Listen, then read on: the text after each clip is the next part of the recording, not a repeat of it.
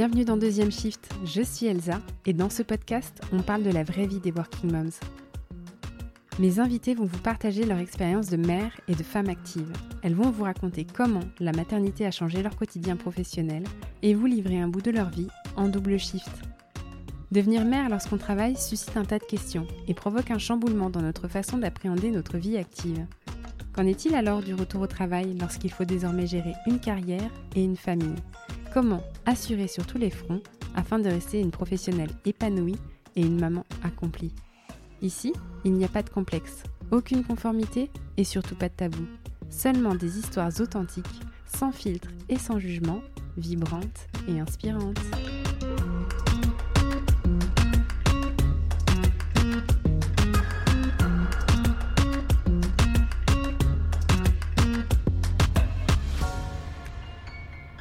Bienvenue sur Air Deuxième Shift, vous venez d'embarquer pour le 35e épisode à destination de Copenhague. Nous y retrouverons la lumineuse Léa Johansen, française expatriée au Danemark depuis 2014, maman de deux garçons, Mani et Karl, et fondatrice de la boutique de puériculture Mani Pani. Nous ferons escale à Cape Town pour un détour love to love pendant lequel Léa nous racontera l'histoire improbable de son coup de foudre pour son mari au bout du monde. Installez-vous confortablement, servez-vous quelque chose à boire, c'est parti pour un peu plus d'une heure de bavardage entre copines et sans aucun filtre sur la maternité et l'entrepreneuriat à la danoise. Attention, dépaysement garanti. À l'issue de ce voyage, vous ressortirez pleine de confiance pour votre instinct maternel et riche de la découverte d'une approche parentale bien différente de ce que nous connaissons par chez nous. La compagnie se dédouane néanmoins de toute envie soudaine de changer ses équipements bébés ou la décoration de la chambre des enfants pour des produits Mani Pani made in Danemark. Attachez vos ceintures, on y va.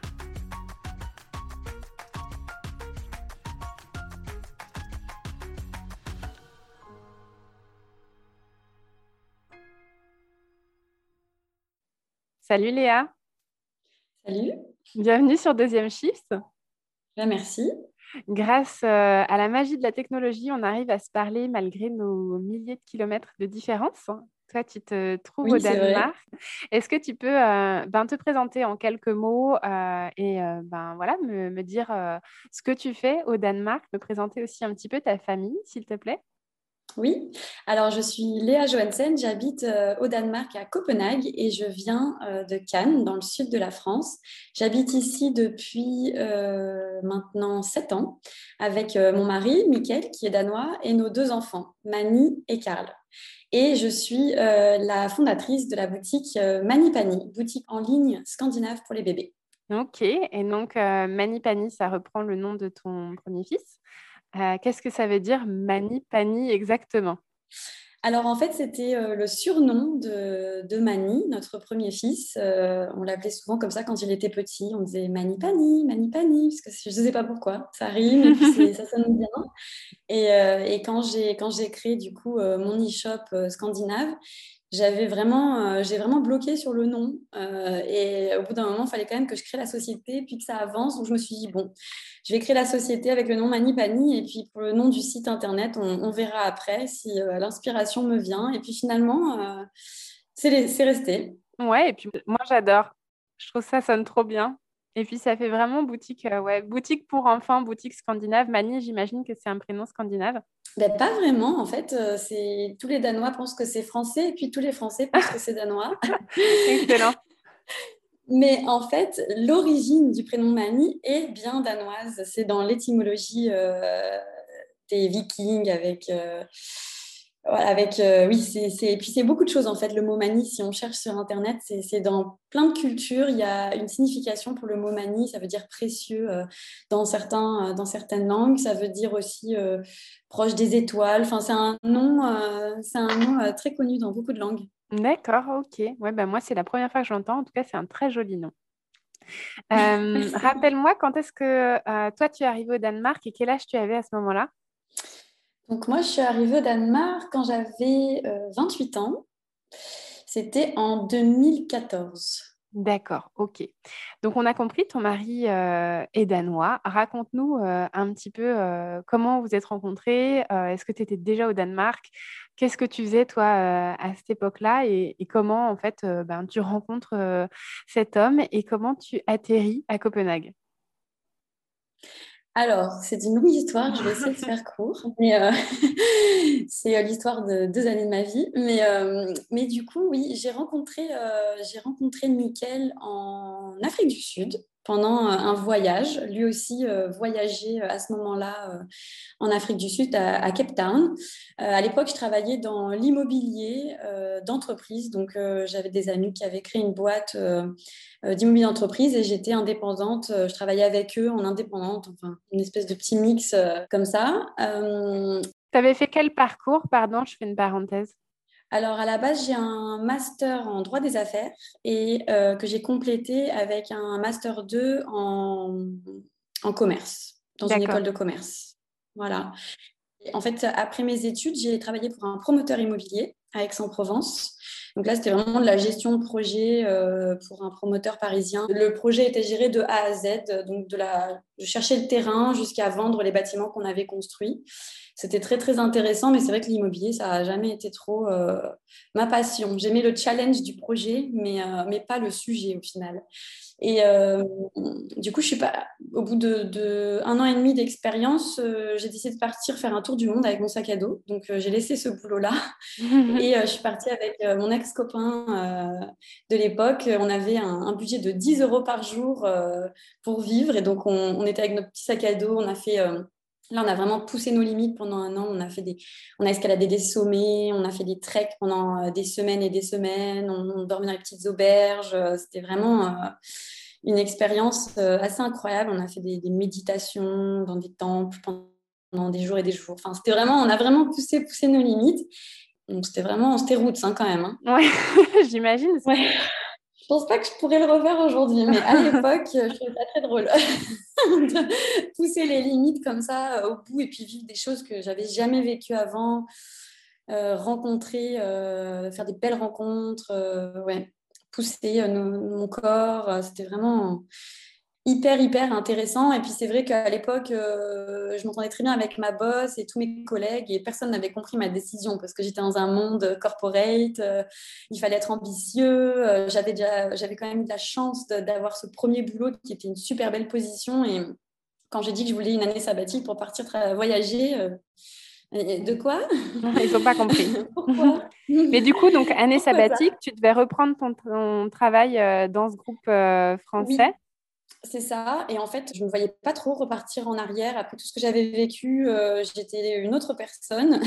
Euh, et, du coup, je ne me voyais pas trop repartir en arrière. Donc, c'est là que j'ai eu mon premier questionnement professionnel qui s'est vite euh, terminé parce qu'en fait, bah, j'avais vraiment plus d'argent. Donc, il fallait que je travaille rapidement.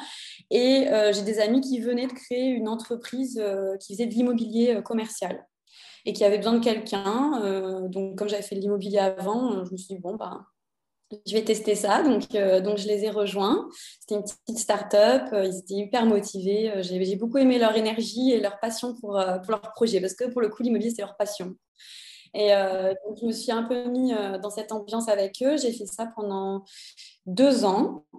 mais pareil, toujours, bah, le boulot me plaisait, mais pas le sujet. Donc, donc là, j'ai rencontré Nickel en voyageant euh, en, Afrique du Sud et ça a été euh, le coup de foudre.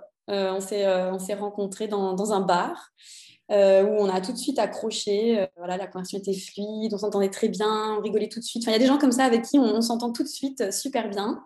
Et vous étiez tous les deux en vacances, mais pour des durées assez courtes en fait.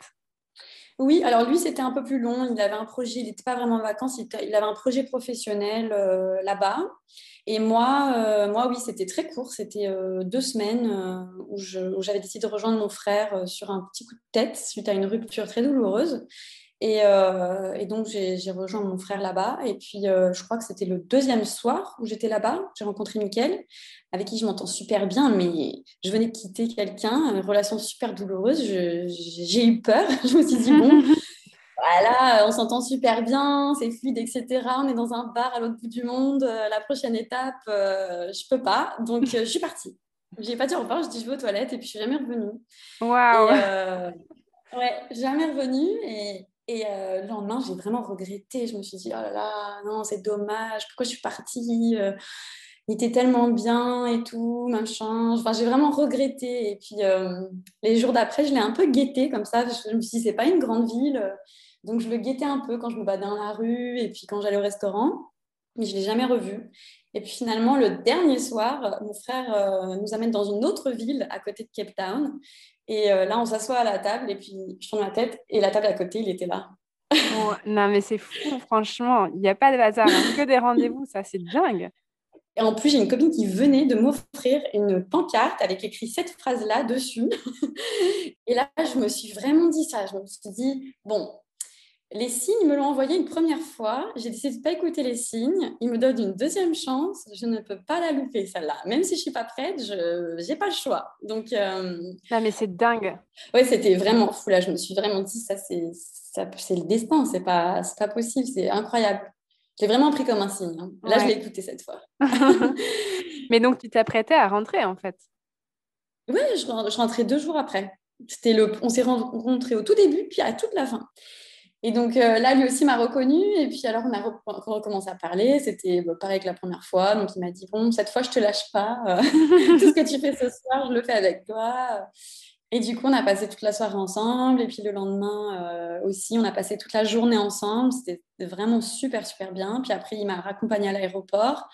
Et puis là, lui aussi, hein, quand il raconte, il dit, je sais pas, je sentais que c'était pas la dernière fois que je te, verrais, donc j'étais pas, pas triste. Et puis euh, de là, on a fait une relation à distance, en fait. On se parlait avec la technologie, comme tu disais, ça ouvre de nouvelles portes aussi hein, maintenant. On n'est plus bloqué à un pays, euh, à une nationalité. Donc euh, tous les soirs, on parlait pendant une heure et demie sur Skype. À l'époque, on utilisait beaucoup Skype. Et puis on s'est rejoint en Turquie, à Istanbul, du coup, au bout d'un mois. Donc là, c'était pareil, c'était un peu l'aventure, parce que bon, je le connaissais, enfin, on n'avait aucun ami en commun. Euh, je l'ai rencontré à l'autre bout du monde, je l'ai vu que deux jours au final. Et là, je vais aller en Turquie, voyager avec, euh, avec lui, euh, que je connais que via l'ordinateur. Donc, toutes mes copines, elles me disaient, bon, c'est vraiment toi, mais quand même, quelle idée, t'as pas peur? Je dis, non, non, pas du tout. Moi, j'ai jamais peur avant, mais sur le moment, après, je me dis, mince, est-ce que c'est une bonne idée? Une fois dans l'avion, est-ce que j'ai fait le bon choix? Une fois dans le taxi, encore dans l'avion, j'étais encore super, ça va être trop bien Une fois dans le taxi, d'un coup, je me suis dit, oh, mais qu'est-ce que je fais Qu'est-ce que je fais dans ce taxi? Mais qu'est-ce que je vais lui dire quand je toque à la porte de la chambre d'hôtel de quelqu'un que je connais pas? C'était trop bizarre. Bon, j'ai demandé qu'on aille vite prendre un apéro, histoire de me détendre un peu. Et puis finalement, c'est reparti pareil que les autres fois. Donc après, ça, c'était juste euh, bizarre. 10 minutes, on va dire. 10-15 minutes. Et donc, vous avez démarré cette relation euh, à distance. Est-ce que euh, vous aviez. combien de temps ça a duré, en fait, cette relation à distance avant que vous preniez la décision, soit que lui vienne en France, soit que toi, tu ailles au Danemark? Ça a duré pendant, pendant plus d'un an, mais pendant cette année-là, euh, il y avait des périodes assez longues où lui était en France. D'accord. Donc, sans prendre de décision officielle qui vient et qui part, euh, lui était en, reconversion professionnelle, il faisait des formations. Donc, en fait, il est venu euh, pendant plusieurs mois habiter en France, chez moi, où du coup, il apprenait le français en même temps qu'il faisait ses, ses, formations en ligne. Donc, on a vécu ensemble suite à Istanbul. Alors, je ne me rappelle plus trop des dates, mais suite à, l'histoire d'Istanbul, je crois que le mois d'après, quelque chose comme ça, il est venu en France. Et puis euh, là, on a vraiment commencé notre relation avec lui en France. Des fois, il retournait au Danemark, mais pas très longtemps. Hop, il revenait en France. Et puis, euh, on a eu une grossesse surprise. D'accord. Donc, euh, on, était, on avait déjà prévu que c'était moi qui irais au Danemark on avait commencé à discuter que d'ici la fin de l'année, je, je, quitterai mon travail et je le rejoindrai au Danemark. Et puis, je, je verrai ce que je fais à ce moment-là. Ouais, parce que là, on est en quelle année? Là, du coup, on est en 2014. Ok. Je devais en fait le rejoindre avant la fin de l'année 2014 au Danemark. Parce que je, ça faisait deux ans que je faisais ce, boulot dans l'immobilier, que j'avais pris un peu rapidement. Euh, voilà, et je savais que ce n'est pas quelque chose que je voulais continuer. Je commençais à, à m'ennuyer un peu, à avoir fait un peu le tour. Donc, euh, je trouvais que c'était une bonne opportunité pour moi aussi, de, que ce soit moi qui le rejoigne, puisque lui avait trouvé un boulot euh, stable et, qui lui plaisait, donc euh, c'était plus logique. Ouais. ouais. Et en fait, je suis tombée enceinte à la fin de l'été. Ouais. Donc, ça, ça, ça a anticipé un peu les projets qu'on voulait pour l'année peut-être d'après. D'accord. Pense qu'on on aurait mis le bébé en route un an après, je pense, après avoir déménagé d'abord, trouver un boulot, enfin faire les choses un peu dans l'ordre. Ok. Est-ce que c'était vertigineux pour toi de quitter ben, du coup ta ville d'origine et ta famille alors pour aller vivre une fin de grossesse et, puis l'arrivée de ton premier enfant loin de, des tiens et de tes repères, on va dire, connus? Alors, bon, des fois, la mémoire altère un peu la réalité, mais dans mes souvenirs, je n'ai pas le souvenir que ça a été totalement vertigineux, ce changement. J'ai le souvenir d'avoir eu beaucoup de vertiges au début de la grossesse, parce que ça, c'était vraiment la surprise, et ça chamboulait quand même tout. Et, et ça a impliqué que je déménage pour sûr. Enfin, là, ça a été plus, là, qu'est-ce qui se passe? Est-ce qu'on suit le flow? Est-ce qu'on, comment on fait? Donc là, là, j'ai, j'ai eu des petits coups de, des petits coups de pression là quand même.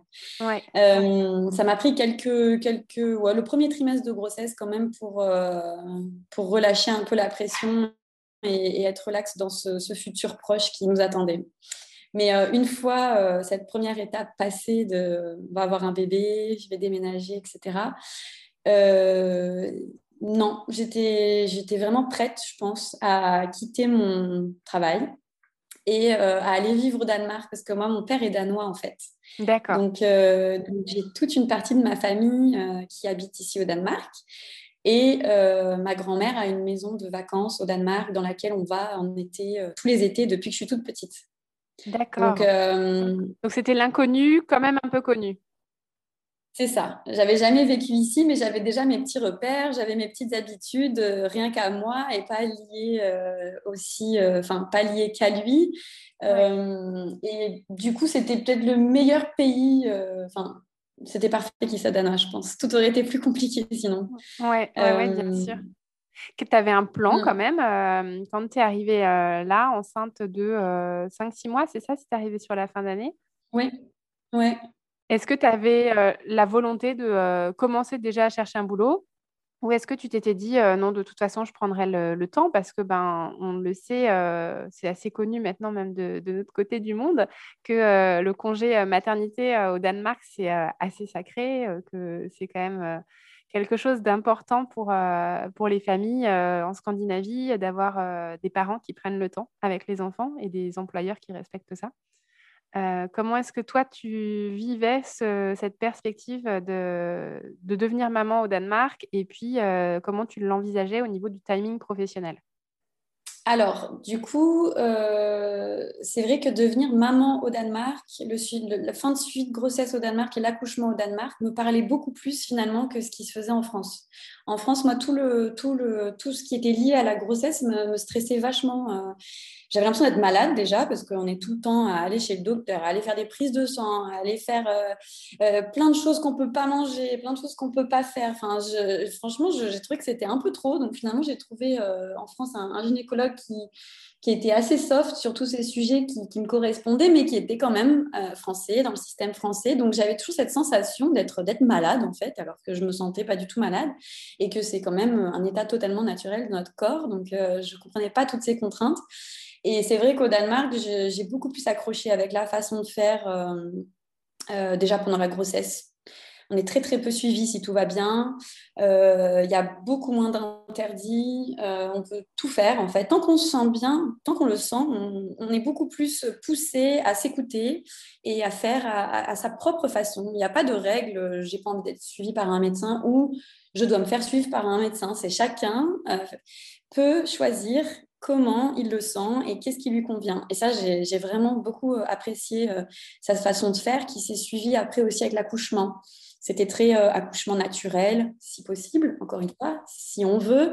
Euh, mais en tout cas, on est aiguillé et on est, on est formé en tant que future maman à, à ce que l'accouchement naturel, c'est naturel, que notre corps est fait pour ça, qu'on peut le faire, que les techniques qui seront mises en place par les sages-femmes pour nous aider à le faire. Après, il existe aussi euh, d'autres façons de faire si on le souhaite, mais il nous pousse quand même vers le, naturel, ce qui était complètement l'inverse d'en France. Ouais, c'est clair. Ici, euh, dans le cours à formation à l'accouchement, alors déjà, c'est qu'une heure, il euh, n'y a pas de cours de respiration, tout ça, il n'y a rien du tout. c'est un cours une heure en amphithéâtre avec plein d'autres mondes, plein d'autres personnes, plein d'autres couples, et où il nous parle de l'accouchement, comment ça se passe, on voit des photos, etc. Et euh, il ne parle pratiquement pas de la péridurale. C'était un mini point à la fin sur euh, qu'est-ce qu'on peut faire contre les douleurs. Ben, on peut prendre le masque, on peut faire de l'acupuncture, on peut faire la péridurale. C'était pas du tout un sujet. Ce qui est quand même assez systématiquement proposé aux femmes dans le, le processus d'accouchement en France. Ah bah oui. Au Luxembourg aussi d'ailleurs. Oui, et, je pense que je pense que moi ça me correspondait pas. Alors après, euh, du coup, ça tombait bien que j'arrive au Danemark parce que du coup, j'ai tout de suite euh, pris dans cette façon de faire. Ça, ça allait parfaitement à ce que je ressentais, quoi. Ouais. Donc, euh, j'ai pas eu à, défendre mes idées ou à me justifier ou à, à me batailler sur des choses. C'était déjà comme peut-être mes gènes se souvenaient de la façon danoise.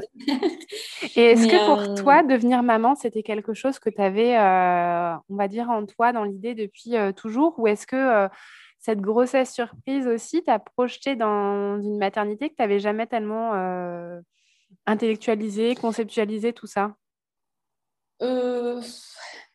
Alors, j'ai toujours, euh, j'ai quand même toujours adoré les enfants de manière générale. Je suis d'une grande famille. J'ai 11 euh, cousins et cousines avec qui je suis très proche et je suis la, une des plus âgées. Donc, depuis que je suis petite, je suis habituée à m'occuper de, de, plus, de plus jeunes enfants que moi. Et, déjà, quand j'étais petite, j'adorais m'occuper de mes petites cousines, les coucher quand elles pleuraient, leur chanter des chansons. Je me rappelle euh, avoir euh, fait ça euh, jeune et après j'ai fait beaucoup de babysitting dans les hôtels. J'étais babysitter officielle euh, dans plusieurs hôtels à Cannes quand j'étais jeune et dans les centres aérés aussi. J'ai beaucoup travaillé avec les enfants. J'ai toujours adoré le contact pur de l'enfant et les bébés. J'ai toujours adoré pouponner même quand c'est pas les même quand c'était pas les miens en fait.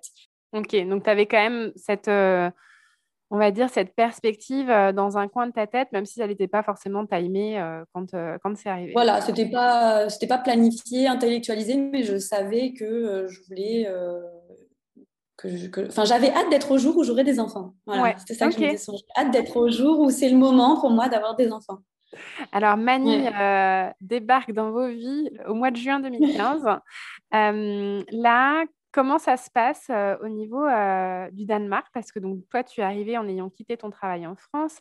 Est-ce que tu as droit à un congé maternité qui est pris en charge par, je sais pas, je dirais l'équivalent de la sécurité sociale? Ou est-ce que tu es un petit peu ben, dans un statut d'une maman au foyer dont le mari travaille et, qui, elle, ne travaille pas? Mmh. C'était plutôt ça, parce que comme je venais de déménager au Danemark, je n'avais pas euh, le droit au statut normal qu'ont les Danoises. Les Danoises, euh, elles ont un an de congé maternité. Donc euh, pendant un an, elles sont, elles sont rémunérées par le gouvernement pour s'occuper de leur famille. alors c'est un an de congé parental, c'est-à-dire que c'est partagé entre le papa et la maman, et en général, la maman fait les premiers mois, euh, parce que les bébés sont beaucoup allaités ici, donc euh, jusqu'à environ 8-10 euh, mois, c'est la maman. Et ensuite, en général, c'est le papa qui finit, donc du coup, jusqu'aux 8-12 mois. Et il, fait, il s'occupe de l'intégration à la crèche, tout ça, pour que la maman, elle, puisse se remettre complètement dans le bain du travail sans être stressée par toute l'organisation de la maison. Donc c'est très, c'est très bien fait, c'est très progressif. Euh, on a le temps de s'ajuster à chaque euh, situation. Un bébé, c'est un grand changement dans, une vie de couple, surtout le premier. Euh, donc tout est fait ici pour que ça se passe bien et qu'il n'y ait pas de trop de stress dans les foyers. D'accord. Ok, ok. Donc, moi, j'étais partie avec un petit peu d'économie de mon, travail d'avant. Donc j'ai utilisé, ça pour faire mon congé maternité, comme si j'étais une Danoise. Voilà. et, m'occuper de, de Mani. Et alors, est-ce que euh, au Danemark aussi, où c'est très tourné famille, il y a des, euh, des groupes de parole de maman? Est-ce qu'il y a des associations euh, avec la, facilité, on va dire, pour rencontrer d'autres jeunes mamans Est-ce que c'est des choses qui sont très communes ou c'est pas forcément plus commun que ça pourrait l'être dans un autre pays? Ah oui, non, c'est hyper commun parce que du coup, les mamans, elles ont euh, plusieurs mois euh, à la maison à s'occuper du bébé. Donc, s'occuper de la maison, ça prend un peu de temps, mais ça c'est pas non plus toute la journée. Et elles ont encore besoin de, vie sociale. Donc, euh, en général, quand on a un bébé, notre famille ou nos amis, elles ont peut-être pas le bébé en même temps, souvent pas. Donc, finalement, on peut vite s'ennuyer en tant que jeune maman et se sentir un peu isolée. c'est vrai qu'au Danemark, au Danemark, ils ont plein, plein d'activités pour les mamans. c'est vraiment un, un marché à lui-même même les, les, cours de sport pour les jeunes mamans, où du coup on fait du sport en extérieur et puis le prof il fait un peu des petits trucs au bébé s'il se met à râler pendant que nous on fait le, crossfit on a, des, euh, on a plein de cafés euh, où on peut aller avec les bébés. Il y a des petites aires de jeu dans le café pour que les mamans puissent prendre peut-être un petit brunch euh, pendant que les enfants jouent. il y a tout ce qui est yoga. Enfin, il y a vraiment tous les sports avec les enfants. Et surtout, il y a les groupes de mamans. Donc, en fait, au Danemark, ici, quand on, quand on a un bébé, on, reste à l'hôpital 4 heures, en fait. Et on est renvoyé chez nous. C'est pas vrai Oui. Ah, c'est extrême. Hein. C'est même quand ça s'est passé un petit peu moins bien, on va dire alors, je sais pas, je pense que le moins bien là-bas, enfin, ici au Danemark, n'est pas le même que le moins bien en France. Mais euh, oui, si, alors, césarienne, non, bien sûr, il reste à, l'hôpital. Et, euh, et, ensuite. Euh, rien qu'une soit... ou une déchirure, enfin, je veux dire, c'est. Ah non, non, ça, ça c'est rien, ça. ça, c'est viking, ça fait rien, c'est normal, hop, on rentre à la maison. D'accord. Ouais, euh, moi, Mani, moi, je pèse 50 kilos et Mani, il faisait 4 kg 2. C'est pas vrai Oui. Bon, moi, j'ai eu un euh, bébé de 4 kg 120 aussi, donc euh, ah, oui, gros bébé. Gros bébé. team gros bébé et je pense qu'en France, ils m'auraient jamais laissé accoucher par voie basse avec un bébé pareil parce qu'on pouvait voir qu'il était gros depuis le, début. Et ici, ils n'ont jamais vérifié mon bassin, enfin, est-ce qu'il peut en fait passer quoi? Ouais. et donc du coup, c'était ouais, c'était c'était un peu euh, bah, il m'a cassé le coccyx hein. ça pouvait pas ah. passer hein. ah ouais. Pas. Mais du coup tu es bah, restée à l'hôpital c'est pas vrai. Non non non. Ah non je suis rentrée. C'est vrai qu'ils sont ils sont un peu euh, ils sont un peu intenses. Et, et, pour Karl il est né au milieu de la nuit. Je crois qu'il est né à minuit. Et euh, on est rentré chez nous à 4 heures du matin du coup. Donc à 4 h du matin, on avait le bébé qui venait de sortir. Tu me mets dans le siège auto, comme ça, il est tout mou parce qu'il vient de sortir. ah c'est euh, une autre expérience. Hein. Ça, c'est. Waouh! Ah ouais, ça, c'est c'est un peu extrême, surtout quand on n'a pas l'habitude. Euh, nous en France, on connaît autre chose, on sait que ça peut être autrement. Donc, euh, je pense un mix des deux systèmes sur ça, ça serait quand même bien. C'est un peu, un peu extrême. Mais donc, effectivement, la maman se retrouve assez vite euh, seule à la maison avec son bébé et bon, son mari ou son conjoint. Mais, mais en tout cas, au niveau de l'entourage médical, social, ben, il faut le construire. quoi. C'est ça. Donc, il faut vraiment euh, faire sa propre expérience, mais selon la personnalité, euh, il y, a des personnes qui, ont beaucoup de stress dans cette situation d'inconnu total et, euh, puis toutes les hormones qui redescendent après l'accouchement. Enfin, ça peut être un peu difficile. Alors, du coup, il y a quand même une infirmière qui passe à la maison. Alors, je me rappelle plus trop parce que ça a changé en plus dernièrement, mais quand c'est le premier bébé, elle vient le lendemain et après, elle revient au bout de trois jours. Et puis ça s'espace comme ça, petit à petit, au bout de trois jours. Après, au bout d'une semaine, euh, elle vient, elle le pèse. Elle vérifie euh, s'il mange bien. Euh, elle pose quelques questions. Voilà, si on a des questions sur. mais ils ne nous montrent pas trop comment faire les soins, le nettoyer. C'est vrai qu'ils sont un peu. Oh, vous pouvez essayer. Assez confiants sur l'instinct, on va dire oui, mais il développe l'instinct maternel et enfin parental, on va dire, puisque le papa fait partie aussi de tout ça, euh, dès la grossesse. En fait, c'est très tourné vers euh, l'instinct. Il euh, n'y a pas besoin de tout intellectualiser. Hein. Ouais, c'est et ça permet de faire un peu comme on le sent, en, réponse au bébé aussi, comment il le sent, et à, et à moins se dire que ah ça c'est c'est normal, ça c'est ça, c'est ce que j'allais dire, à moins normaliser un petit peu les, les comportements du bébé et les actions que les parents doivent avoir en face. C'est ça. Du coup, là, juste, tu t'adaptes selon ce qui va à toi, ce que tu penses, comment réagit ton bébé. Et puis, euh, après, en plus, ils ne sont pas très soins ici. Hein. Donc, par exemple, un nouveau-né, il ne conseille pas de le laver euh, les dix premiers jours. Ouais. Quand tu dis ça ici, euh, C'est vrai que ça se fait pas trop. C'est vrai qu'ici, tu ne fais pas ça. Tu mets pas le liquide physiologique dans les yeux tous les jours, le bébé, le nettoyage du cordon ombilical. Pareil, il faut juste pas toucher. Après, si ça commence à sentir, il faut contacter l'infirmière, voir quoi faire. Mais avant, si ça sent pas, il faut absolument pas toucher. Et en fait, ils enlèvent beaucoup, beaucoup de soins. Donc, au final, il y a peut-être beaucoup moins de choses à expliquer aussi, tu vois. Ouais, bien parce qu'ils ont enlevé beaucoup de, des tâches. Ils s'enlèvent un peu de stress aussi quand on est jeune parent, j'imagine. Ah bah oui, parce que tu as beaucoup, beaucoup moins de choses à faire. Tu as juste à profiter de ton bébé, vérifier qu'il mange bien et puis c'est tout. Ils, accentuent beaucoup sur le repas, mais pareil, ils vont pas le peser avant une semaine, donc tu n'as pas le stress le lendemain, euh, ah, il n'a pas grossi, alors qu'en fait, c'est pratiquement normal. Euh, donc, ils ne le pèsent absolument pas pendant la première semaine pour laisser le temps aux choses de se mettre en place sans, encore une fois, tout intellectualiser. Euh, est-ce qu'il a pris 3 grammes Ce qui génère en fait vachement de stress de tout vérifier, en fait. Ouais, ouais c'est clair. Donc, euh, donc c'est vrai que ça, c'est quand même un autre monde. On n'est pas si loin géographiquement, mais, euh, mais, il y a beaucoup de choses qui se font différemment. et culturellement, euh, c'est très différent sur le rapport à la maternité.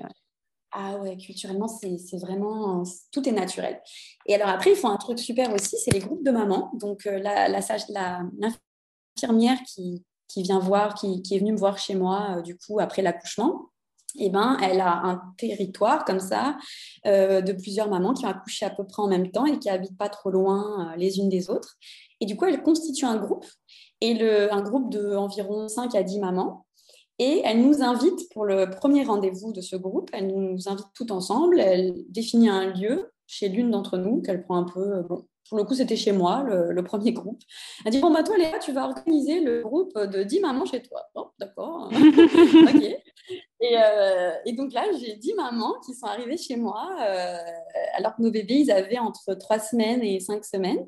Ok. Euh, et donc, moi, j'avais demandé un groupe international parce que bon, allez, mon danois n'était pas top à l'époque. Déjà que je, découvrais le monde de la maternité, je me suis dit, si en plus c'est en danois, je vais m'endormir à tous les rendez-vous. Donc, euh, donc c'est un groupe international. Donc là, j'ai vu arriver euh, euh, une, une, fille de Singapour, une Allemande, une Hollandaise, une, une Japonaise, il y avait une Indienne. tout. Le petit bébé sont arrivés chez moi, dans mon appart. Et tout le monde avait un rôle. Alors, toi, tu amènes la confiture, toi, tu amènes le pain, toi, tu amènes le jus d'orange. C'était un, un, petit Trop bien. Ouais, c'était trop bien. Et je me suis dit, ah, ça va être le chaos, 10 euh, bébés qui viennent de naître et tout. Mais en fait, pas du tout, parce qu'ils sont tout petits, euh, ouais. ils dormir. Donc, tous les petits bébés étaient là, dans leur couffin, avec leur maman, à raconter. Et puis, on avait tout à peu près la même histoire. Euh, on est là au Danemark, on a accouché au Danemark, loin de chez nous. Donc, on avait quand même plein de choses en commun. Et, et, voilà, et en fait, après ce groupe, on, est censé se, se voir. donc l'infirmière conseille qu'on se regroupe toutes les semaines. D'accord. Donc, euh, une fois par semaine, euh, quand on a fini le premier rendez-vous, on devait définir où est-ce qu'on se donnait rendez-vous la prochaine fois, quel jour. Et donc, on tourne dans les maisons de chaque maman au début. Euh, et en fait, c'est une vraie thérapie de groupe parce que on est toutes avec, surtout pour le premier bébé, on est toutes avec notre premier bébé, on a plein de questions et on va pas voir le pédiatre. moi, mes enfants, ils n'ont jamais vu un pédiatre. Donc, euh, on ne sait pas. Et donc là, on demande aux mamans, chaque fois, on a l'impression qu'un bébé fait des choses bizarres. Et en fait, tous les bébés le font. Ah, moi aussi, ah, moi aussi. Ah, d'accord, bon, en fait, c'est normal, ok. Euh, pas besoin de se stresser. Mais donc, ouais, vraiment, euh, le, lien social avec des personnes référentes qui vivent la même chose à la même, à la même étape, en fait. Ça. Elle a exactement la même étape. Et du coup, je ne sais pas si tu connais les pics de croissance. Bah ouais. Et du coup, là, en étant avec des bébés du même âge, tu, tu, voyais que les réactions étaient les mêmes au même moment. Et en fait, du coup, tu, ça, ça, te déstresse vachement de pouvoir partager comme ça euh, ton expérience. Et puis, parce que tes copines ou ta famille qui ont eu des bébés avant, il se passe tellement de choses, tu oublies beaucoup de choses en fait. Et des fois, euh, tu as besoin de le partager avec quelqu'un qui vit la même chose au même moment. Mais ouais, c'est clair. Non, mais c'est clair. C'est trop bien. C'est une super idée. Et donc, en plus, vu que vous êtes ah toutes euh, plus ou moins arrêtées sur la même période, c'est génial parce que vous arrivez à vous suivre, euh, bah, on va dire, tout au long du congé maternité parental. Pendant presque un an, ouais. Et en général, euh, ça devient, alors pas tout le monde dans le groupe, petit à petit, il y en a qui arrêtent ou qui s'en vont, il y en a qui avaient déjà des enfants avant, donc elles, en général, elles arrêtent plus tôt parce que c'est vrai que le deuxième, c'est pas pareil, tu as moins de questions, tu as encore moins de temps. donc euh, petit à petit, le groupe, certaines sont retournées dans leur pays, donc le groupe s'est un peu diminué. Et on est resté très très bonne copine avec, euh, donc là maintenant, on l'appelle notre petit mother group parce qu'on est plus de trois. Et euh, maintenant, en fait, on est devenus amis, donc on se voit régulièrement avec euh, ma copine de Singapour et ma copine allemande. D'accord, ça fait trop bien. Ans, du coup, qu'on se suit, euh, les enfants se connaissent, et donc c'est vraiment des amis qui se rajoutent à ton, ton groupe. Et, ça, c'est vrai que c'était, j'ai trouvé que c'était un truc incroyable ici. Au final, tu n'as pas besoin d'aller voir tous ces spécialistes, tu as juste besoin de pouvoir partager ta maternité. Quoi.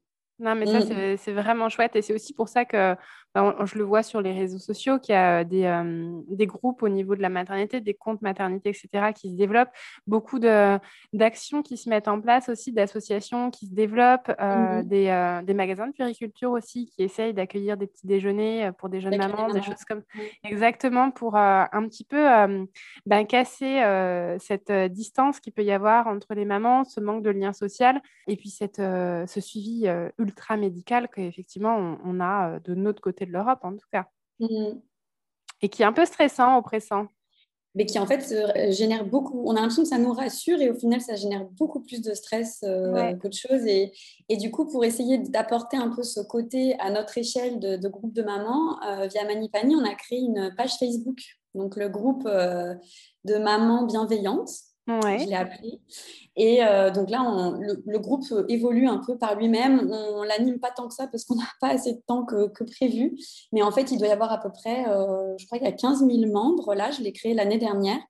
Et le but, c'est vraiment de respecter cet espace bienveillant entre les mamans. Que ça ne devienne pas un groupe Facebook euh, moi, j'ai été aussi sur des groupes Facebook avant où finalement tout le monde était en train de se, juger, se disputer, euh, mal se parler, et où tout le monde est un peu en compétition, qui fait bien, qui fait pas bien, etc. Là, je voulais vraiment créer, alors même si c'est via Facebook, qui pousse un peu à des comportements des fois anormaux des gens, euh, essayer de vraiment contrôler ce groupe pour qu'il reste bienveillant et que les mamans puissent trouver ce havre que j'ai trouvé moi avec le groupe de mamans, de pouvoir venir poser n'importe quelle question et pas se sentir jugé ou, ou happé ou voilà vraiment juste pour avoir des conseils, être rassuré. Et je pense qu'on pour l'instant on y arrive quand même. Euh, après, je suis très tranchée. Hein. La première qui se comporte pas exactement comme il faut, je la bloque à vie. Elle peut plus jamais revenir. Mais c'est vrai que je pense que c'est important aussi que de, garder. Euh, on, est toutes les mêmes au final. On veut toutes être des bonnes mamans. Bah, c'est ça, c'est exactement ça. C'est-à-dire que l'objectif est le, même, la façon de faire peut-être un petit peu différente, mais l'objectif est le même. En tout cas, c'est une belle transition pour euh, parler de Mani Pani.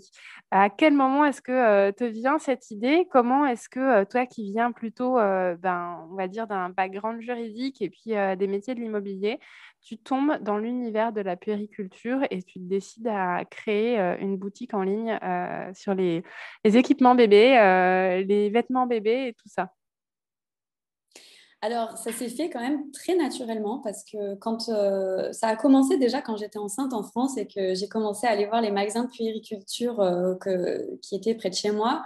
Et à chaque fois, j'ai eu cette même sensation. en fait, ça ne me plaisait pas du tout. Alors, les choses ont quand même beaucoup évolué depuis. C'était il y a six ans.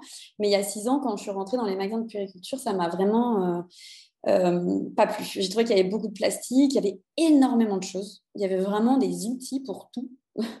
et, euh, et, puis des listes, quand j'ai pris le, petit, le catalogue avec la liste, la liste des choses qu'il fallait que j'ai pour pouvoir m'occuper bien de mon bébé était énorme. Alors ça, ça m'a généré énormément de stress parce que j'avais l'impression, moi, que j'avais besoin de presque rien au final, et euh, que c'était en décalage avec ce que les professionnels me disaient. Donc euh, finalement, j'ai laissé tomber. Je me suis dit, bon, je m'en occuperai plus tard. Là, je ne sais pas, il y a trop de trucs, euh, je, laisse tomber. Donc je suis plus rentrée dans un magasin de puériculture et du coup, j'ai déménagé au Danemark, donc à cinq mois. Euh, et là, je suis allée dans les magasins de puériculture ici. Et ça m'a fait l'effet inverse. Alors là, je trouvais tout trop beau. ils avaient pareil un magazine avec une liste, mais où ils avaient dissocié l'utile de, du nécessaire. encore une fois, nous laisser le choix. Qu'est-ce que eux pensent qui est nécessaire et qu'est-ce qui est utile ou peut-être pas selon les gens. Et ça, ça m'a aussi beaucoup plu cette approche, euh, cette approche beaucoup plus simpliste euh, de, des équipements bébés. Donc, euh, donc j'ai vraiment accroché avec ça. Et une fois que Mani était là, dès que j'allais en France avec toutes, mes, toutes mes marques danoises sur Mani, j'avais toujours, toujours des commentaires. À chaque fois, on me disait oh, c'est trop beau ça. Et on me pointait exactement le truc euh, que j'avais acheté au Danemark. Ou... C'était toujours, euh, les gens remarquaient les produits euh, que j'utilisais sur Mani, qui étaient du coup scandinaves. C'est vrai qu'il y a six ans, les marques scandinaves n'étaient pas encore trop présentes en France, très très peu. donc on les, on les connaissait pas. Et puis tout cet univers poétique avec du bois, vraiment de la décoration qui peut aller dans notre maison, qui nous plaît même en tant qu'adulte. Ouais. C'est pas d'un coup j'ai un enfant et ma décoration elle change totalement et, et j'ai que des choses que j'aime plus chez moi. Ça fait partie de la décoration de chez moi quoi. Ouais, ouais, ouais. Les matières naturelles, euh, les couleurs pastel. Ouais. des couleurs unisexes, pas toujours rose, bleu, voiture, princesse. voilà, là, c'était du vert, du jaune. Enfin, vraiment trop, trop beau. Ça m'a vraiment parlé. Et, dès que, pareil, dès que j'avais des copines qui avaient des, parce qu'on a tous eu les bébés à peu près en même temps, donc dès qu'il y avait un bébé qui naissait, j'envoyais un cadeau du Danemark. Et à chaque fois, j'avais le même commentaire aussi quand quelqu'un rentrait dans la chambre du bébé, il pointait toujours le produit euh, scandinave que j'avais envoyé. Quoi. Il disait Oh, ça, tu l'as eu euh, et, du coup, je commençais à me dire quand même Ok, moi j'ai adoré, mais en fait, euh, j'ai l'impression que pratiquement toutes les mamans françaises, elles adoreraient aussi avoir accès à ces marques-là donc voilà, ça a commencé comme ça. Et puis, une de mes meilleures amies est venue euh, pendant dix jours euh, au Danemark avec son bébé. Là, on, a fait le tour de tous les magasins de puériculture. On a commencé à avoir plein d'idées. On s'est dit, ah, viens, on fait un magasin. Euh, mais bon, aucune de nous n'avait de l'expérience là-dedans. Donc, on rêvait, on va dire. Et on a du coup fait quand même un petit business plan ensemble et étudié les possibilités, le marché, etc. Euh... La Mani, il a quel âge à peu près? T'en es où euh, de, de, ton congé maternité? Je suis à la fin. J'ai déjà retravaillé un peu entre-temps. Euh, j'ai pas trouvé de poste salarié. À ce moment-là, j'ai répondu à quelques offres et je fais une mission en indépendante pour euh, le magasin Decathlon. Qui euh, veut s'installer peut-être au Danemark à l'époque. donc, je fais une assez grosse mission de plusieurs mois pour eux, du coup, d'immobilier euh, gestion de projet pour eux en indépendante et euh, via mon réseau que j'avais en France du coup. Euh. Ouais. Et en parallèle, tu fais ce business plan pour une boutique en ligne alors de périculture. C'est ça, c'est ça. Et, et, là, mon amie, elle décide qu'elle va pas aller plus loin parce que bon, elle a un boulot qui lui plaît, elle, elle, vient d'avoir un bébé. On sait pas, c'est pas le moment pour, pour elle. Mais moi, je suis déjà à 300% dedans. je suis déjà partie là c'était déjà parti dans ma tête. C'était fini là, c'était point non-retour. Il fallait que je le fasse. Donc, euh, j'ai pas trop traîné. Hein. Je me suis dit, bon, business plan, business plan. De toute façon, j'ai jamais fait ça. Donc, euh, je peux analyser tout ce que je veux. Je crois qu'il faut que j'essaye et puis je verrai. En mode test and learn Oui, en mode exactement test and learn, parce qu'il y avait une limite à quel point je pouvais analyser un domaine que je ne connais pas, je pense. Donc, euh, j'avais quand même des bons signaux que, que c'était quelque chose qui attirait beaucoup de, futures mamans. Ouais. Donc, je me suis basée juste sur ça, en fait. Je me suis... Après, je, me, je m'étais donné un délai dans le temps. Je m'étais dit, bon, moi, j'aime bien faire à fond.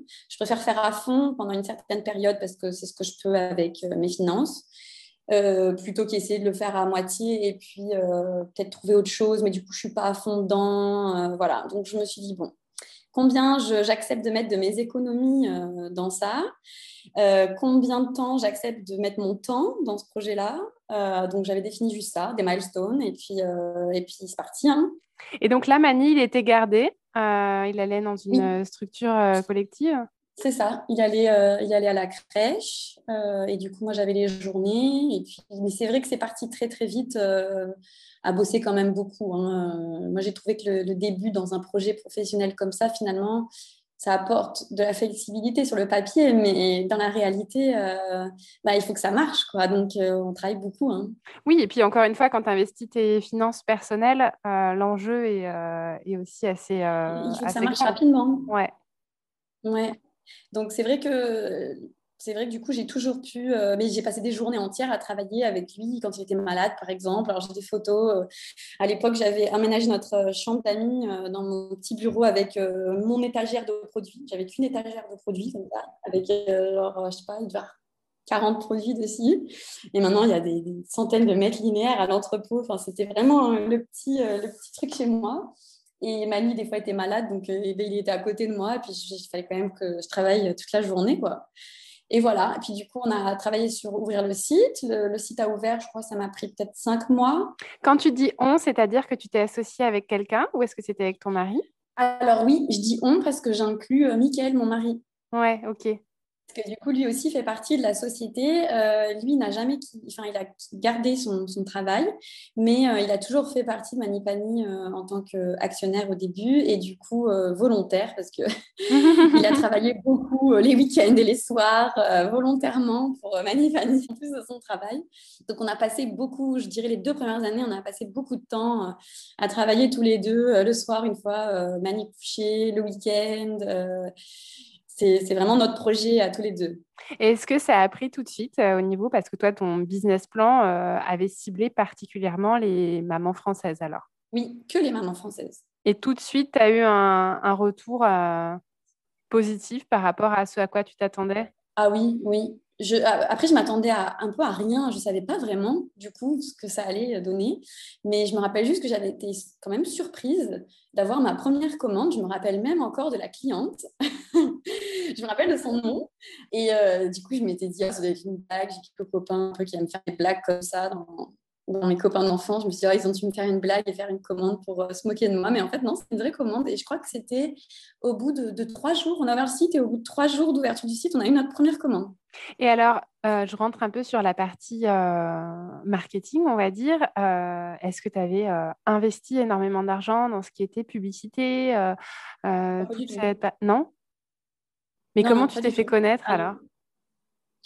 Eh ben, alors du coup, le, concept de Manipani, c'était amener les meilleures marques scandinaves euh, aux françaises. Donc déjà, ça c'est surtout c'est quelque chose que je mettais beaucoup en avant avant, que c'est pas la sélection de Léa qui sort de je sais pas trop où, c'est la sélection des mamans danoises. C'est vraiment que j'ai vu qu'elle utilisait beaucoup, ce qui était pratique, ce qui marchait bien ici. Alors, c'était ma sélection sur Manipani. C'est toujours ça, le leitmotiv hein, quand même.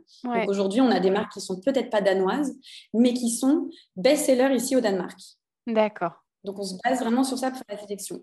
Et ensuite, une autre partie importante de Manipani, c'est notre blog, en fait, où justement, qui a été créé exactement en même temps que la boutique. Et c'est ça qui a fait qu'on a été connu au début, c'est que j'ai commencé à rédiger des articles de blog sur ces différences euh, Danemark-France sur la grossesse, la maternité. Ouais. Euh, j'ai raconté mon accouchement avec justement le fait que tu pars euh, au bout de 4 heures, euh, que, enfin, toutes ces choses-là. Après, comment ça se passe à la crèche, l'intégration à l'école, tout est très différent. Et donc, ça fait vraiment. Euh, enfin, on a certains articles là qui sont lus au, jour d'aujourd'hui 200 000 fois. Ouais. Donc, en fait, Manipani, c'est pas qu'une boutique, c'est un blog et une boutique. Ah oui, oui, le blog, on y passe aussi énormément de temps euh, à euh, trouver des informations, euh, des, sujets qui sont... Et d'ailleurs, je ne le fais pas assez, il faudrait que je le fasse plus parce que déjà, ça me passionne. Et en plus, je vois que les gens adorent. Tu vois, on avait fait un article aussi sur euh, le déconfinement au Danemark, parce qu'on avait été déconfiné euh, beaucoup plus tôt l'année dernière. Et donc, il y avait plein de choses qui avaient été mises en place super vite ici. Ils avaient installé en une semaine des lavabos à l'extérieur des, écoles pour laver les mains avant de rentrer. Euh, les enfants étaient toute la journée dehors. Pas de problème, on ouvre et tous les enfants restent dehors toute la journée. Ouais. Oh, ok, d'accord, mais on est en plein hiver, il neige. mais, et du coup, tout est tout le temps tellement différent. J'adore. Ouais, ouais. Ok, super chouette. Et dans cet engouement du lancement du site, de la boutique, le blog, etc., comment est-ce que vous réfléchissez à agrandir la famille? Comment est-ce que le fait d'avoir un deuxième enfant s'intègre bah, dans ce rythme de vie qui est intense, du coup, entre une vie d'entrepreneur pour toi, une vie d'entrepreneur et de salarié pour ton mari, et puis, et puis Mani? En fait, je pense que de manière générale, on ne réfléchit pas trop à nos décisions. On, suit euh, ce qu'on, enfin, on suit ce qu'on ressent du coup. Parce que c'est vrai quand euh, je m'en étais jamais trop rendu compte, mais là, en discutant à chaque fois euh, tes questions, je me dis, oui, comment on a décidé ça? Et en fait, il y a, pas vraiment intellectualisé à chaque fois. Je pense juste qu'on a senti qu'on voulait agrandir la famille. On savait qu'on voulait pas qu'un seul enfant. Et puis, et puis du coup, on, s'est lancé. Puis on s'est dit, bah, on trouvera bien une façon de faire. Hein ouais. on se débrouillera. J'adore cet état d'esprit instinctif. vraiment, ça me, ça me parle énormément. Ouais, du coup, après, tu, tu dis, je trouverais bien une façon. Bon, après, c'est vrai que des fois, tu dis, je comprends pourquoi il y en a qui réfléchissent avant et qui pensent à toutes ces choses-là avant. Oui, je vois ce qu'elle voulait dire quand elle m'a dit ça. Maintenant, je comprends, mais c'est trop tard. Non, j'ai eu vraiment de la chance parce que Karl, euh, il, je sais pas, encore une fois, il a dû sentir où il arrivait, tu sais. Donc, euh, on a eu un, un, bébé très, très calme. Et, euh, Combien est-ce qu'il a de différence avec Mani? Il a deux ans et demi. D'accord. Deux ans et demi. Et, euh, et puis, du coup, c'est vrai qu'un deuxième bébé, euh, c'est quand même, enfin, en tout cas, pour moi, c'était quand même beaucoup plus. J'avais beaucoup plus d'espace dans ma tête parce que je me posais pratiquement aucune question, du coup. Je savais que tout était normal, tout allait bien. Il pleure un peu parce qu'il est fatigué, pas besoin d'en rechercher pendant trois heures sur Internet pourquoi il pleure, il va s'endormir. Tout était beaucoup plus fluide, donc j'avais énormément de temps, en fait, au final, parce que comme il était facile, il dormait beaucoup, etc. je, je, bah, je travaille toute la journée avec lui. les six premiers mois, on va dire. Oui, parce que du coup, tu n'as pas pris la de congé maternité au final. Non. Est-ce que c'est parce que tu n'en avais pas envie ou est-ce que c'est parce que euh, raisonnablement par rapport au développement de l'entreprise, c'était euh, mettre en péril, on va dire, euh, l'entreprise? Ah oui, je pense que c'était plutôt ça. Du coup, je me suis même pas posé la question si j'avais envie ou pas, en fait, parce que je venais de créer cette boutique. C'était vraiment, euh, j'avais mis beaucoup de temps et d'énergie là-dedans, et c'était pas quelque chose qui était trop petit pour que je puisse le faire qu'à moitié pendant une période. C'était trop petit pour que j'embauche quelqu'un à temps plein pour me remplacer. C'était vraiment une mauvaise, une mauvaise période, je pense, pour euh, le plus faire. Quoi. Je pouvais pas. Mais est-ce que tu l'as subi? Ou est-ce que finalement ça a été assez fluide aussi euh, parce que un, petit bébé, bon finalement quand, euh, quand on sait comment ça marche, euh, on a aussi du temps parce qu'il dort beaucoup à cet âge-là. Ouais. Non, je pense que je ne l'ai pas subi. Au contraire, au début, j'ai même aimé avoir autre chose que juste m'occuper de, de, de, Karl. Parce que finalement, Mani, j'étais tellement focalisée sur, sur lui et sur tout sur lui que, que finalement je, créais peut-être aussi un peu des, problèmes et des questions qui, n'étaient pas là. Alors j'ai trouvé que c'était bien d'être un peu plus, euh, d'avoir aussi autre chose à côté qui est aussi qui est important pour moi, mon bébé est important pour moi, ma vie professionnelle est importante pour moi et j'ai aimé en fait cet équilibre d'avoir vraiment les deux et euh, comme c'était pas un travail de salarié mais le mien, je pouvais quand même m'ajuster donc euh, s'il y a des jours où j'avais des choses à faire pour lui ou, ou s'il y a des jours où il n'était pas bien et du coup il me demandait plus d'énergie, ben, je lui donnais et puis je le faisais le lendemain. Après, j'avais quand même pas mal de techniques. Tu vois, j'avais un hamac euh, qu'il adorait pour dormir avec une petite corde. Et donc, j'étais sur mon ordi comme ça. Et puis, j'avais une petite corde que je vais bouger pour m'endormir. Après, il adorait euh, dormir dans la poussette. Au Danemark, les bébés dorment dans la poussette. Donc, c'est à ces moments-là que je faisais toutes mes, tous mes rendez-vous téléphoniques. Je mettais mes écouteurs et je marchais avec la poussette puisque je savais qu'il tu vois, il aimait et qu'il qu'il n'allait pas crier ou, ou, râler ou quoi. Euh, donc, euh, je faisais toujours mes rendez-vous téléphoniques euh, là. En fait, vous êtes adaptés l'un à l'autre pour trouver l'équilibre qui fonctionnait pour que tu puisses continuer à travailler et qu'en même temps, tu aies le temps pour t'occuper de lui. Génial. C'est ça. Après, je le referai pas, tu vois. Sur le coup, j'ai trouvé que euh, ça allait, mais je pense que c'est parce que j'avais aussi pas le choix, donc tu trouves forcément un moyen, tu vois. Mais c'est vrai que c'est vrai que c'était. Et puis on avait un autre enfant aussi quand même, hein, donc euh, mm. il fallait le chercher. Après, il fallait s'occuper de la maison. Euh. c'est vrai que sur le coup, ça allait, mais après, ça dure dans la durée, tu sais. Et puis, ouais. moment, tu dis, je suis épuisée. donc, c'est vrai que j'aurais pas envie de le refaire comme ça. C'était une expérience de le faire une seule une fois, mais cette fois, bon après Manipania a grandi entre temps, donc je pense que ça serait plus une nécessité. Donc la question maintenant se pose de est-ce que j'ai envie de le faire comme ça? Bon ben vu que c'est pas nécessaire, non. Du coup, je préfère euh, Hugues avec mon bébé quoi. Ouais. Et alors euh, aujourd'hui Manipani, c'est euh, combien de personnes? Est-ce que c'est toujours vous deux ou est-ce que tu as embauché depuis? Alors maintenant, on a nos petits bureaux euh, du coup à Elrup, c'est une ville au nord de Copenhague. On est six au bureau ici à Copenhague, donc que des Français euh, qui habitent à Copenhague. Après, on a euh, une équipe de stockage en France, donc c'est eux qui reçoivent tous nos paquets, qui, font les paquets et qui envoient aux clients, etc. Et on a toute une équipe aussi de consultants voilà, autour de nous qu'on utilise au quotidien. Il va y avoir 10, 15 consultants. Donc, il y a une vraie petite équipe maintenant. Bah ouais, ça a bien grandi. C'est super chouette. C'est une belle success story. Je suis, euh, je suis super contente d'en savoir plus. Au niveau euh, de l'organisation avec euh, les enfants, est-ce qu'ils sont tous les deux scolarisés maintenant ou est-ce qu'il y en a toujours un qui est en structure pour jeunes enfants? Alors, Mani, il va commencer l'école en... Ici, ça commence en août. Donc là, il est en vacances, mais il va commencer en août. Et Karl vient de commencer la maternelle. Ici, il n'y a pas vraiment de de rentrée pour la maternelle, ça suit la crèche en fait. C'est pas considéré comme l'école la maternelle. D'accord. C'est plus la suite de la crèche, donc c'est un peu toute l'année. Dès qu'ils ont trois ans, ils passent en maternelle en fait. Ok, ok. Donc euh, lui, il est à la maternelle et puis euh, c'est vrai qu'au Danemark, euh, les journées sont plus courtes, donc que je sois employé ou employeur, dans tous les cas, euh, les enfants euh, sont récupérés vers les 4 heures euh, maximum quoi, au Danemark. Hein. donc, du coup, ça, ça ne change pas vraiment le fait que ce soit mon entreprise, que je puisse récupérer mes enfants, tu vois, tous les jours à l'école. Est-ce que Du coup, ton rythme de travail, il est adapté par rapport aux heures d'école de tes enfants ou est-ce que tu retravailles encore beaucoup le soir, les week-ends, etc.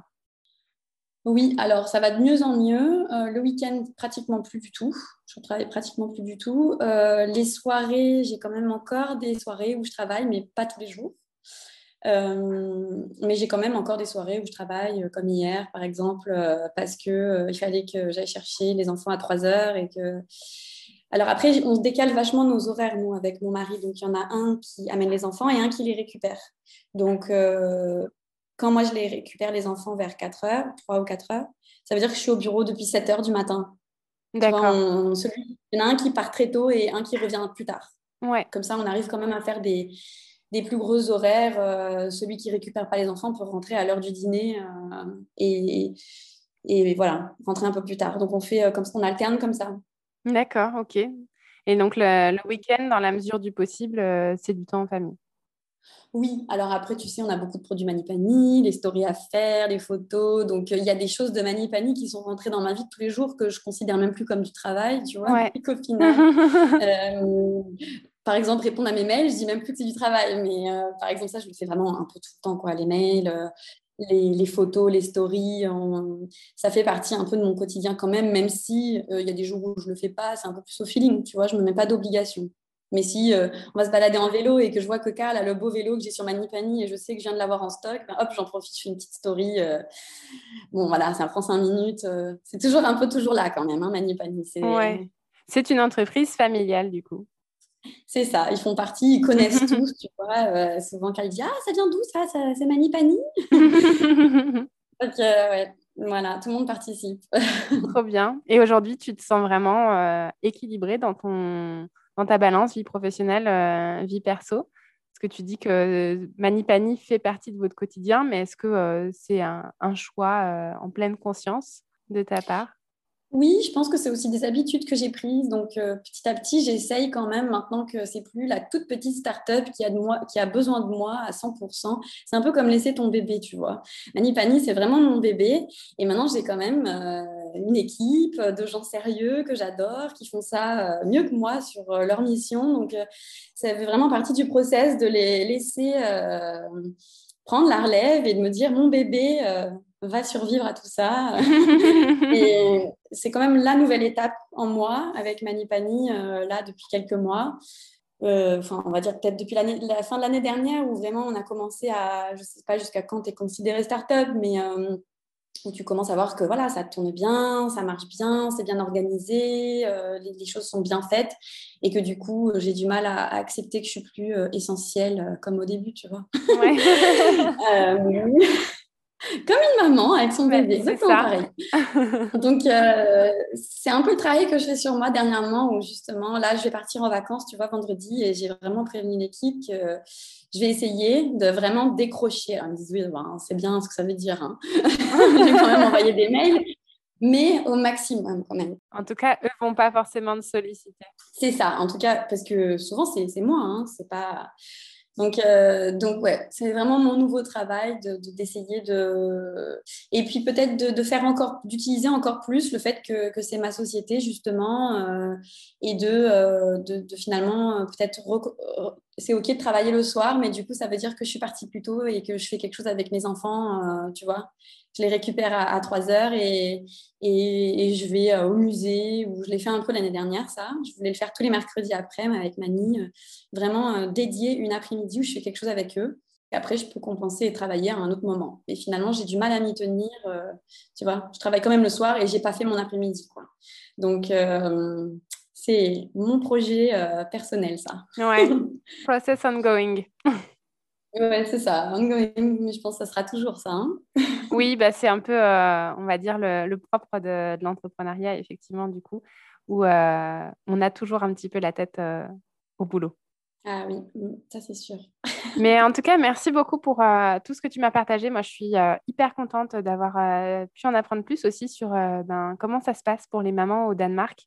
C'est vraiment très mmh. intéressant. Je crois que je n'avais jamais eu jusqu'à présent sur deuxième shift une immersion aussi, aussi profonde dans une culture aussi différente de, de ce qu'on peut connaître nous bah, au Luxembourg ou en France, parce que même si voilà, moi je suis ici au Luxembourg, ça reste quand même assez proche en termes de, culture et de, rapport à, la maternité. Donc je suis vraiment très heureuse d'avoir pu en apprendre autant et puis d'avoir pu découvrir un peu plus les coulisses de la création de Manipani, de qui est derrière Manipani et, comment cette belle boutique s'est développée. Oui, bah écoute, c'était un plaisir d'échanger euh, et euh, ouais, c'était rigolo comme, euh, comme exercice. C'est la première fois que je faisais ça. Donc, hmm. Bon, tant mieux si on a passé un bon moment toutes les deux alors. Ouais, voilà, c'était vraiment un bon moment. comme tu disais, comme voilà, des, copines qui parleraient d'une expérience. Donc, c'était vraiment agréable. Ouais, je pense vraiment que ça va être quelque chose qui va plaire parce que voilà, différente de ce que euh, j'ai pu proposer jusqu'à présent. Et, euh, et, puis voilà, enfin vraiment d'en apprendre toujours sur euh, comment ça se passe ailleurs, c'est hyper enrichissant. Et voilà, moi j'aime beaucoup, comme je te l'ai dit, ce côté instinctif, naturel. Et je trouve que d'entendre que ça se passe bien quand ça se passe comme ça, c'est aussi hyper rassurant pour les mamans qui peuvent être un petit peu prises dans l'engrenage du système surmédicalisé ou, ou un peu trop normalisé, on va dire de, ce qu'on peut connaître ici. Et c'était un peu le but aussi du, blog et de, nos réseaux, etc., de, partager autre chose parce que quand tu connais comment ça se passe ailleurs, c'est plus facile de faire ton propre choix. Si tu sais pas euh, que ailleurs c'est une normalité ce que toi tu voulais, ben, tu as l'impression d'être en marge, tu n'as pas forcément envie d'être la rebelle euh, de la maternité ou euh, tout de suite tu te sens vraiment trop différente et donc certains ça les dérange pas, mais il y en a d'autres elles n'ont pas envie de sortir trop des, sentiers battus. Mais si elles savent que ça se passe différemment ailleurs et que c'est normal, ben, ça les conforte un peu dans leur ressenti, je pense. C'est ça. C'est ça qui est super intéressant. Mais ouais, donc je suis vraiment ravie euh, qu'on ait pu euh, ben, parler de tout ça et, euh, et avoir l'occasion d'en savoir plus sur ben, le modèle à la Scandinave. Ouais. Bah, Merci beaucoup Léa pour tout ce que tu as partagé. Euh, tu l'as mentionné plusieurs fois, euh, le blog, la boutique. Je mettrai tous les liens dans le descriptif de l'épisode si euh, des personnes veulent aller en voir un petit peu plus et puis, et puis ben, pousser encore un peu le sujet avec ces différences entre le Danemark et, la France. Avec plaisir. Et on a plein de choses sur le blog. Merci Léa, à bientôt. Ok, ben merci, hein. à bientôt.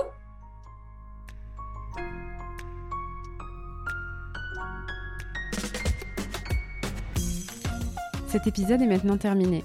J'espère que vous avez pris autant de plaisir à l'écouter que j'en ai eu à l'enregistrer. Si l'épisode et plus généralement le podcast vous plaît, je compte sur vous pour en parler, le partager et mettre une note et un commentaire sur Apple Podcast. Ça m'aide à faire connaître et à faire grandir la communauté Deuxième Shift. Je vous invite aussi à me rejoindre sur l'Instagram de Deuxième Shift pour avoir vos retours sur cet épisode. C'est également via ce réseau que je vous partage plus de choses sur mes invités et ma propre expérience de Working Mom. J'y crée une communauté bienveillante, inspirante et décomplexée quant à nos galères et nos succès carrière et maternité. Nous, on se retrouve par ici lundi prochain pour une nouvelle histoire de Working Mom. Et d'ici là, portez-vous bien.